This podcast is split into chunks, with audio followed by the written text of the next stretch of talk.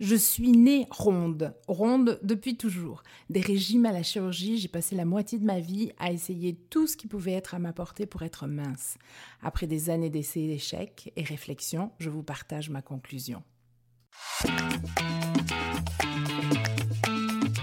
Bienvenue dans les 3 minutes de Mashka. Dans ce volet pour gérer corps et esprit, je vous donne des outils et des trucs qui marchent pour vous accompagner en douceur dans tous vos changements. Allez, prêt pas prêt, on y va.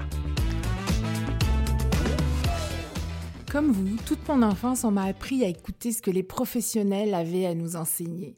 Alors qu'ils soient enseignants, médecins, diététiciens, psychologues, nutritionnistes ou même naturopathes, je les ai écoutés, puis j'ai appliqué ce qu'ils me dictaient, j'ai suivi les prescriptions. Puis quand ça marchait pas, on me disait que j'étais l'exception qui confirmait la règle ou que je ne faisais rien comme tout le monde, c'en était devenu une joke. C'est vrai, je ne suis pas comme tout le monde, mais vous non plus en fait. Mais je vais vous donner un petit exemple concret pour que vous compreniez ce que j'essaye de vous dire. Le petit déjeuner par exemple, il paraît que c'est le repas le plus important de la journée. Moi, mon problème, c'est l'appétit. Puis quand je mange le petit déjeuner, ben, j'ai l'impression que je vais avoir faim toute la journée. J'ai envie de manger toute la journée. J'ai déjà testé, j'ai déjà sauté le petit déjeuner, puis je m'en suis aperçue. Mais quand j'en parlais à mon diététicien, à mon nutritionniste, c'était non, Mashka, vous ne devez pas sauter le petit déjeuner. Alors on prescrit des petits déjeuners riches en protéines pour essayer de réguler la faim. Et deux heures après, ben, je crie famine. Puis tiens, arrive le jeûne intermittent sur le marché, comme un peu la dernière solution à la mode. Alors j'essaye. J'essaye le jeûne intermittent, puis ça marche. J'arrive à réguler mon appétit. Puis quand on parle de jeûne intermittent, on s'entend bien que souvent, ben, on saute le petit déjeuner. Un autre exemple, les régimes où il ne faut pas peser, il faut rien, faut pas peser tout le temps, faut pas calculer toutes les, les calories, c'est pas bon, ça nous stresse, faut juste être raisonnable et puis euh, manger juste un petit peu de tout. Mais là non plus, on n'est pas euh, tous égaux face au raisonnable et puis face aux besoins qu'on a. Puis encore là, arrive sur le marché une petite application géniale qui, elle, calcule tout. La bouffe, les exercices, ça tient à jour toutes vos rentrées et dépenses caloriques.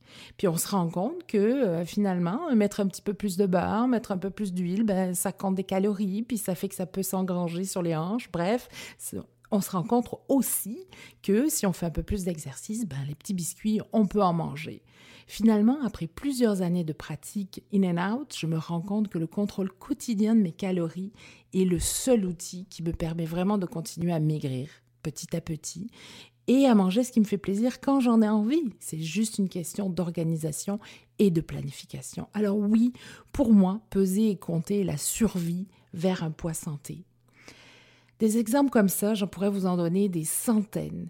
Nous sommes tous différents, nous sommes uniques, nous sommes différemment constitués, nos vies sont différentes, nos fonctionnements, nos, nos rythmes, euh, nos visions sont différentes, nos objectifs. Bref, la solution, elle est en nous et en nous seuls. Puis on est la première personne qu'il faut écouter. C'est nous-mêmes qu'il faut écouter. Bien sûr, on peut toujours faire appel à, des outils, puis trouver des outils pour nous aider. Mais c'est en apprenant à m'écouter et à me connaître et à connaître mon fonctionnement corporel et émotionnel que j'ai fini par arriver à me comprendre, à me respecter et à adopter des objectifs et des outils qui m'amènent petit à petit vers des résultats. Les solutions, c'est en nous qu'elles sont. Mais rappelez-vous ce que je vous disais dans le dernier épisode, il faut être honnête envers nous-mêmes, il faut se poser les bonnes questions, puis il faut croire en nous.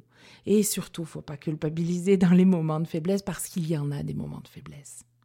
Dans un prochain épisode, je vous parlerai justement de ces petits outils qui peuvent nous aider. Prenez soin de vous et pensez à vous. À bientôt.